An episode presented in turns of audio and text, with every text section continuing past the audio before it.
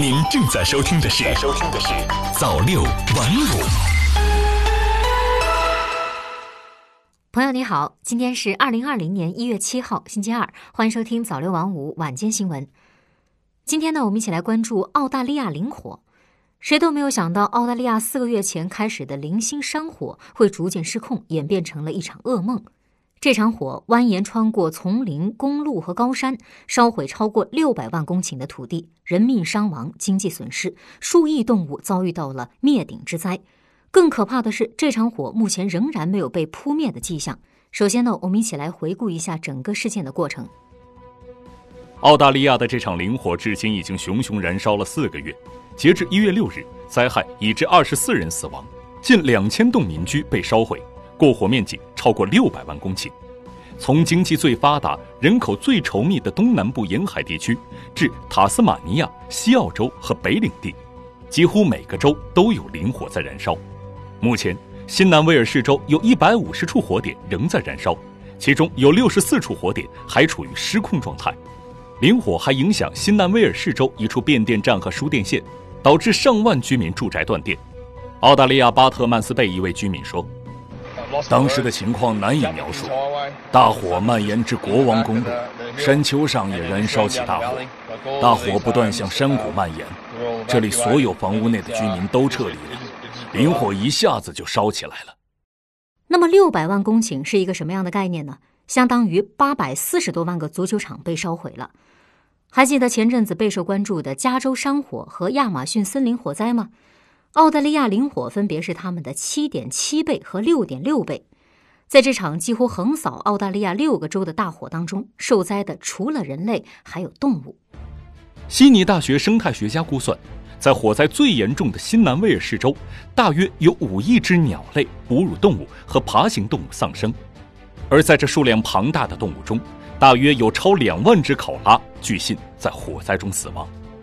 麦考瑞大学教授安德鲁·比亚蒂说：“如果说从全国范围来说，算上哺乳动物、鸟类、爬行动物和两栖动物，以及像蝴蝶那样的大昆虫，死亡的动物可能达到数十亿。”目前，澳军方已组织了近三千名国防军预备役军人组成的救灾队伍，他们与专业人士一起参与到灭火和救援工作中。据报道。这是澳大利亚历史上首次动员预备役军人参与救灾。澳海军最大战舰“阿德莱德号”已抵达新南威尔士州南部海岸，协助撤离滞留在海岸线附近的避难居民。国防军方面表示，将开放多个营地供受灾民众临时居住。据了解，哈，山林大火是澳大利亚常见的自然灾害，每年都会发生，大部分呢是自然原因。那么，为什么这次山火烧了四个多月，始终无法扑灭呢？反而还越烧越大？我们来听一听前方记者发回的报道。首先，虽然澳大利亚四面环海，但海洋湿润的气流无法到达内陆，内陆地区非常干旱。其中，干旱和半干旱地区占澳大利亚国土总面积的百分之七十左右，干燥的树木和草场极易起火。其次，桉树占澳大利亚森林面积的约百分之七十，且具有生长快、树皮和树叶富含油脂的特点。脱落的树皮和树叶聚集在一起，遇到四十摄氏度以上的气温时，非常容易自燃。此外，气候变化也是一个重要因素。二零一九年至今，澳大利亚很多地区的气温都达到了创纪录的高度，四十五摄氏度的高温十分普遍。再加上大风天气也十分常见，春夏的风力更大，风向经常变化，使得火灾蔓延迅速。以前澳大利亚各地发生森林火灾的时间交错，现在由于气候变化，火灾发生的时间相互交替叠加，影响各州在灭火过程中的协调和互助。与此同时啊，尽管政府已经增派了救援力量，但是对于已经持续了四个月的林火，澳大利亚民众和一些媒体则指责政府救援不力。我们来听一听央视记者林清辉是怎么说的。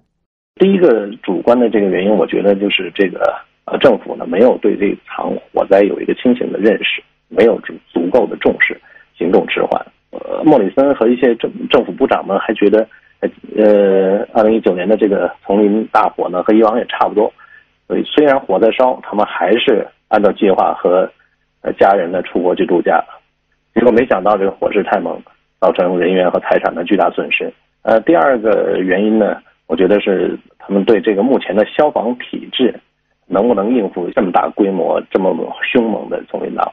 那么澳大利亚的这个消乡村消防局是扑灭这个丛林大火的呃最重要的这个消防力量，而它的主要成员呢，呃，不是那些职业的消防员，呃，大部分是志愿者。那么新南威尔士州的这个乡村消防局是世界上规模最大的一个志愿消防机构。它有七万多名这个呃志愿消防员，而职业消防员大概只有几百名。目前，澳大利亚这场大火什么时候能熄灭还不可知。据澳大利亚当局警告说，或许仍然将持续几周或者是几个月。然而，惨重的代价不应该白白付出。澳大利亚经历的这场肆虐的大火已经敲响了警钟。对于我们而言，我们能从中汲取哪些经验教训呢？我国的森林草原防火工作应该采取哪些措施呢？首先，我们需要知道，森林火灾是多方面因素引发的，包括人为因素、大风降温、持续高温干旱、夏季雷击火以及其他因素。其中，人为因素不容忽视。从长期统计数据来看，绝大多数森林草原火灾是人为引发的，比如炼山烧荒、林内用火等等。此次澳大利亚林火之所以延烧四个月，其中有部分原因就是由于人为纵火等导致的。因此，预防森林草原火灾，首先要压实森林防火责任，做好基层宣传和警示教育。其次，为了避免火灾危及群众和重要设施的安全，还应主要采取四个方面的措施。火灾防治管理司副司长崔洪浩说：“一是要严格落实火灾防控责任制；二。”是对重点区域野外火源实行严管严守，三是加强重点区域的防火基础设施建设，四是强化预警措施和扑火应急准备。与此同时，崔洪浩说，目前我国森林火灾预防和救援上都有比较完善的体系装备，在火灾预防上，主要通过气象分析、历史火灾数据分析，及时预测各地区火险等级，发布预警信号。同时，通过视频监控、卫星遥感、飞机巡护等手段，及时发现火警火情，尽可能在出发阶段就投入力量迅速扑灭。在火灾救援上，已经形成了常规装备和特种装备两个系列。下一步将继续加强森林防火基础设施建设，全面提高森林火灾的防控能力。总的来说，只有各方全民都防患于未然，森林火灾才能防火于未然。早六晚五，新华媒体创意工厂诚意出品。